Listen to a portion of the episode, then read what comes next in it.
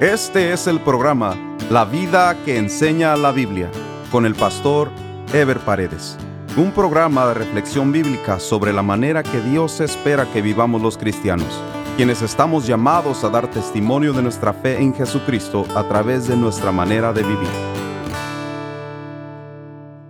Continuamos con la serie Dios hecho hombre, un estudio basado en el Evangelio de Juan. Este es el estudio número 17 titulado La crucifixión y muerte de Jesucristo. En determinado momento Pilato había llegado al convencimiento de la inocencia de Jesús, pero en lugar de soltarlo continuó con el interrogatorio por la presión que ejercieron sobre él los sacerdotes. Juan 19 del 1 al 8 dice, Así que entonces tomó Pilato a Jesús y le azotó y los soldados entretejieron una corona de espinas y la pusieron sobre su cabeza, y le vistieron con un manto de púrpura, y decían, Salve, rey de los judíos, y le daban bofetadas. Entonces Pilato salió otra vez y les dijo, Mirad, os lo traigo fuera, para que entendáis que ningún delito hallo en él. Y salió Jesús, llevando la corona de espinas y el manto de púrpura. Y Pilato les dijo, He aquí el hombre. Cuando le vieron los principales sacerdotes y los alguaciles, dieron voces diciendo, Crucifícale, crucifícale. Pilato les dijo, Tomadle vosotros y crucificadle, porque yo no hallo delito en él. Los judíos le respondieron, Nosotros tenemos una ley y según nuestra ley debe morir, porque se hizo a sí mismo hijo de Dios. Cuando Pilato oyó decir esto, tuvo más miedo la soberbia y el sarcasmo de los romanos se hizo a través de colocarle una corona de espinas, una capa de púrpura, una vara de caña, además de las reverencias en forma de burla que le hacían a Jesús. Para ellos era ridículo que Jesús se profesara rey de los judíos, pues el poder real lo tenían los romanos y descansaba en el emperador.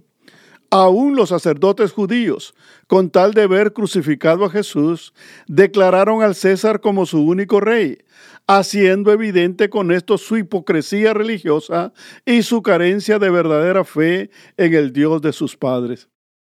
La humillación de Jesús estaba profetizada pues a través de la misma Él llevaría la carga de pecado de la humanidad, tal y como lo dijo el profeta en Isaías 53 del 3 al 7, que dice, despreciado y desechado entre los hombres, varón de dolores, experimentado en quebranto, y como que escondimos de él el rostro, fue menospreciado y no lo estimamos. Ciertamente llevó Él nuestras enfermedades y sufrió nuestros dolores, y nosotros le tuvimos por azotado, por herido de Dios y abatido.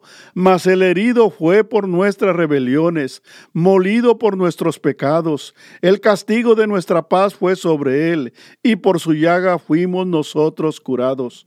Todos nosotros nos descarriamos como ovejas, cada cual se apartó por su camino, mas Jehová cargó en él el pecado de todos nosotros. Angustiado él y afligido, no abrió su boca. Como cordero fue llevado al matadero y como oveja delante de sus trasquiladores, enmudeció y no abrió su boca. El Evangelio de Mateo nos da una narración más detallada de ese escarnio y esa humillación de los romanos a Jesús cuando dice en Mateo 27 del 27 al 31.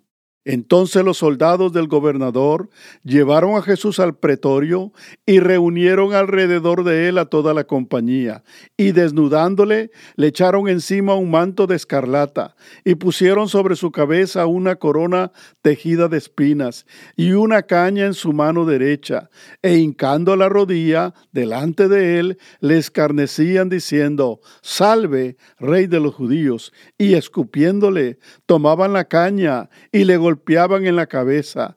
Después de haberle escarnecido, le quitaron el manto, le pusieron sus vestidos y le llevaron para crucificarle.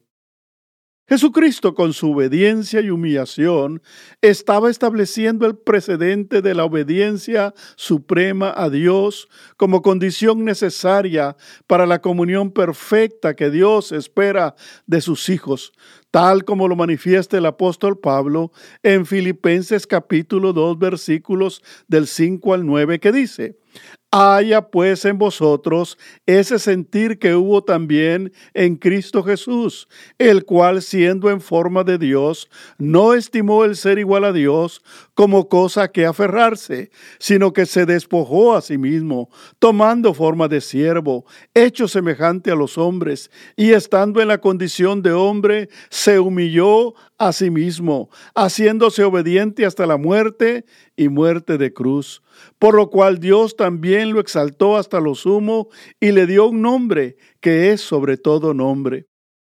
Poncio Pilato prolongó el interrogatorio porque él mismo se encontraba temeroso y confundido, temeroso de la turba dirigida por los principales sacerdotes y confundido porque era evidente la inocencia de Jesús y de alguna manera Pilato presentía que no estaba ante un hombre común y corriente.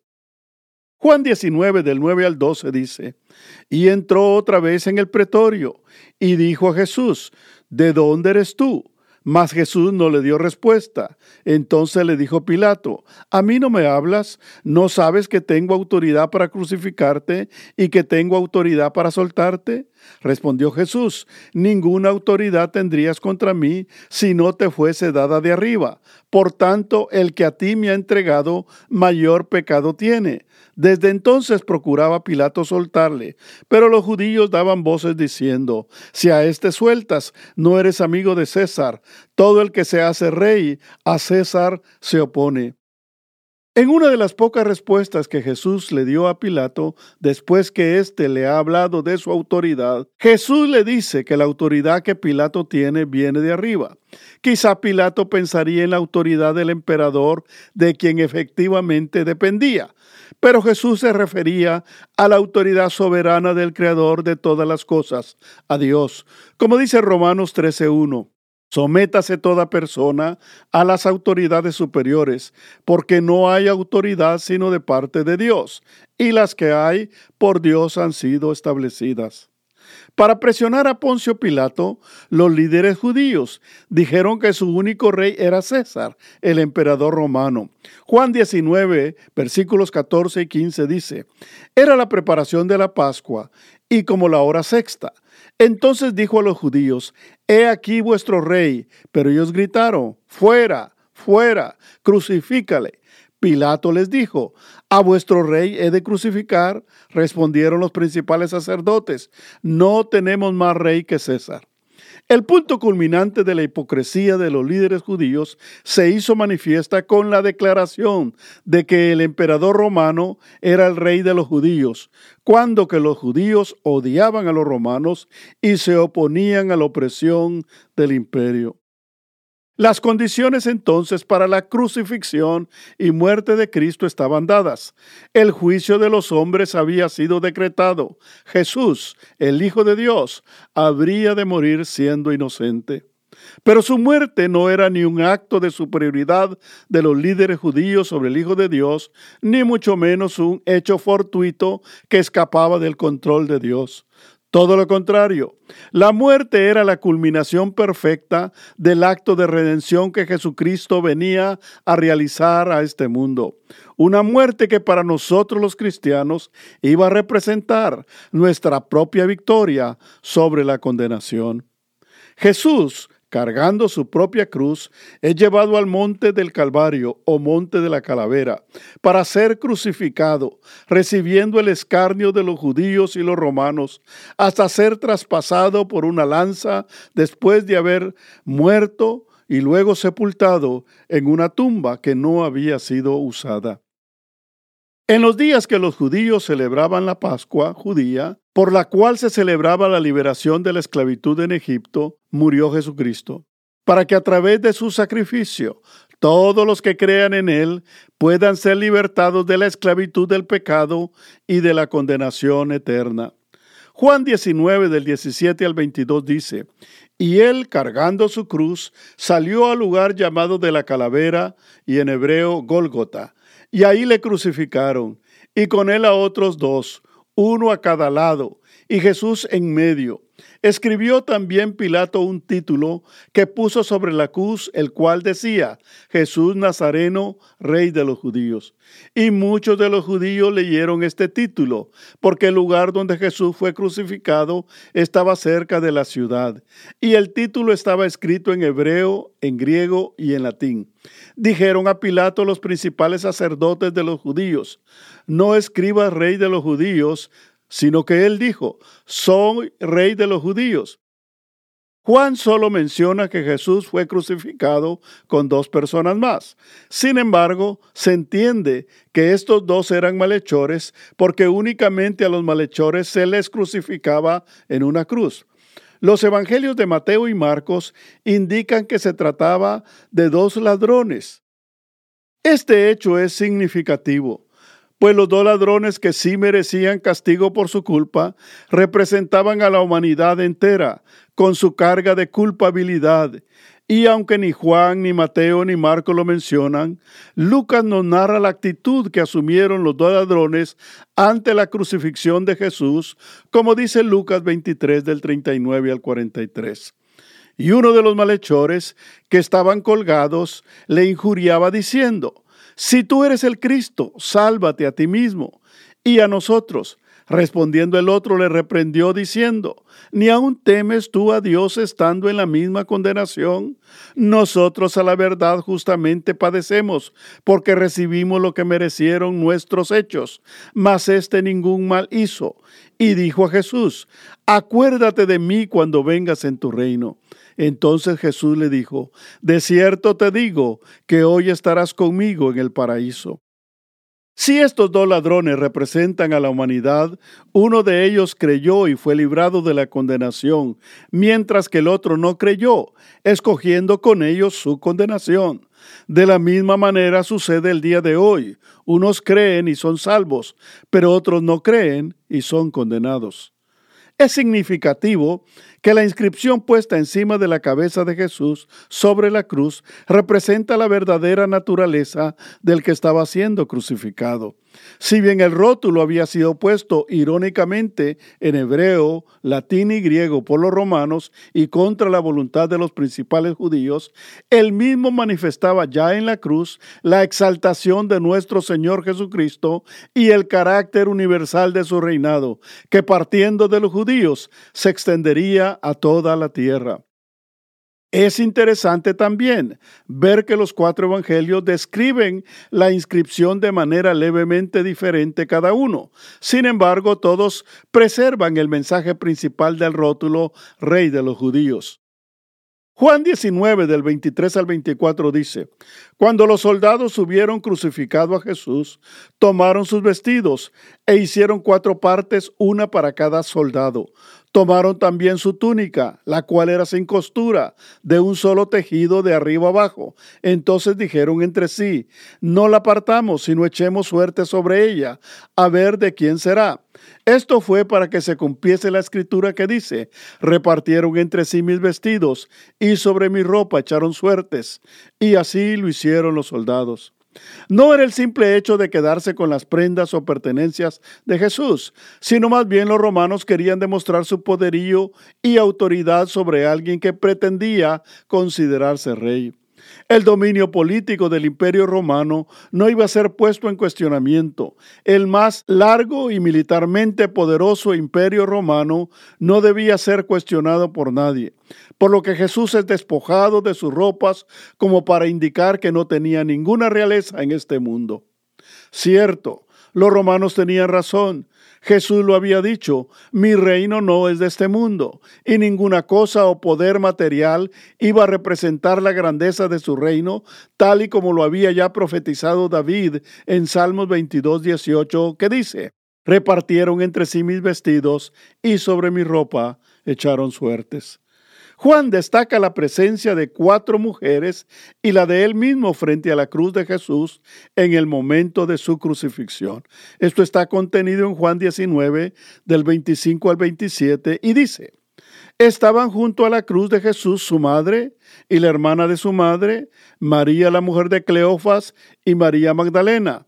Cuando vio Jesús a su madre y al discípulo a quien él amaba, que estaba presente, dijo a su madre, Mujer, he ahí tu hijo. Después dijo al discípulo, He ahí tu madre. Y desde aquella hora el discípulo la recibió en su casa. Jesús se dirige a su madre y a Juan, su discípulo amado y primo de sangre para dejar en éste la responsabilidad del cuidado de su madre, ya que Jesús como hijo mayor tenía la responsabilidad del cuidado de su madre.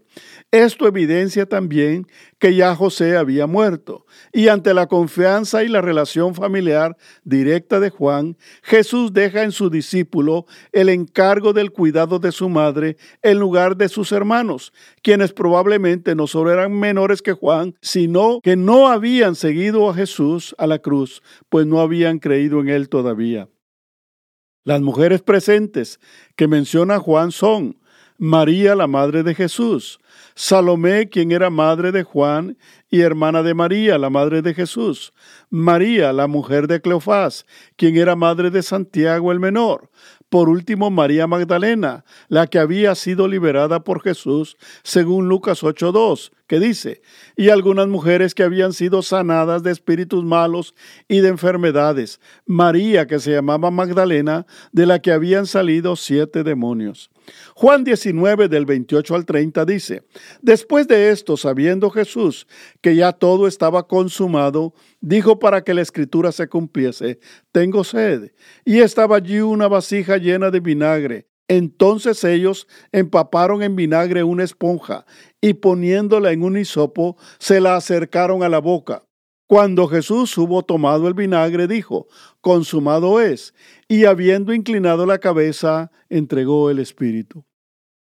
Jesús manifestó tener sed y recibió el último trago amargo de los hombres.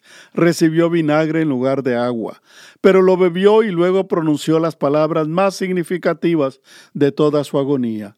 Consumado es, del griego telestai, que significa cumplimiento o terminación completa o perfecta de una obra.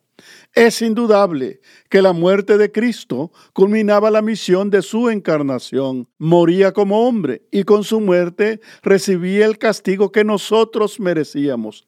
Él realizaba la expiación, sustituía al hombre en su pecado y recibía el castigo sobre sí mismo, dejando así establecida la salvación para toda la humanidad.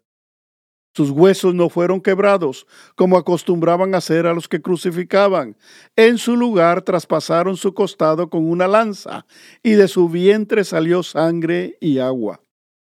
Juan 19, 36 al 34 dice, Mas cuando llegaron a Jesús, como le vieron ya muerto, no le quebraron las piernas, pero uno de los soldados le abrió el costado con una lanza, y al instante salió sangre y agua.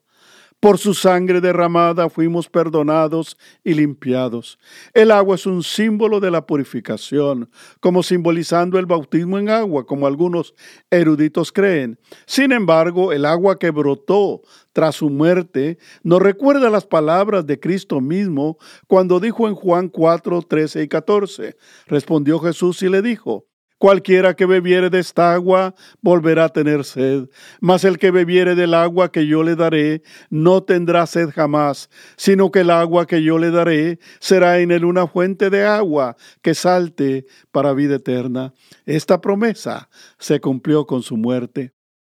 La muerte de Jesús y la manera como la misma se desarrolló nos evidencia el perfecto cumplimiento de una muerte que había sido profetizada en las Escrituras, una muerte con propósitos eternos, una muerte no planeada y ejecutada por disposición humana, sino concebida por Dios y desarrollada voluntaria y soberanamente para producir de la única manera que se podía producir la salvación para la humanidad, que de otra manera quedaría totalmente perdida.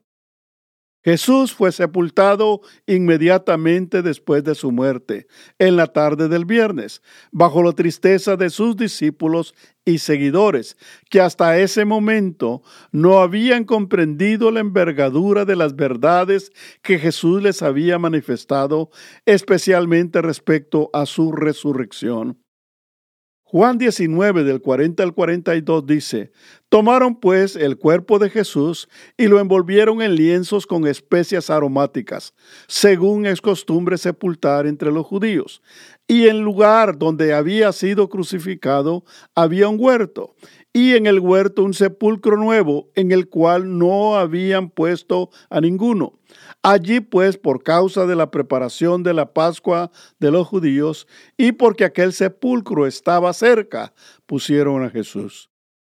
La sepultura de Jesús se desarrolla de manera precipitada, aún antes de oscurecer del día viernes, pues los principales judíos no querían que este acontecimiento empañase las celebraciones judías de la Pascua, especialmente en día sábado, que era el día que ellos guardaban celosamente utilizaron una tumba nueva, lienzos nuevos y especies aromáticas de las más finas. Lo significativo de esto no es su valor material en sí, sino el sentido de la permanente pureza de Cristo aún en su muerte, pues no hubo en ninguna manera contaminación con otros cuerpos. En el próximo programa estaremos desarrollando el tema La resurrección de Jesucristo y el establecimiento de la gran comisión. Nos vemos en el próximo programa. Dios les bendiga. Este fue el programa La vida que enseña la Biblia con el pastor Ever Paredes. Este programa fue patrocinado por la iglesia La Puerta Abierta, ubicada en Irvine, en el condado de Orange, California. La Iglesia La Puerta Abierta transmite uno de sus servicios por YouTube. Si desea ver la transmisión con los mensajes del pastor Ever Paredes, vaya a nuestro sitio de internet, lapuertaabierta.com, y haga clic en transmisión en vivo. O directamente a YouTube y escriba LPA en vivo, los domingos a las 10.30 de la mañana. Si desea mayor información, escriba al correo electrónico info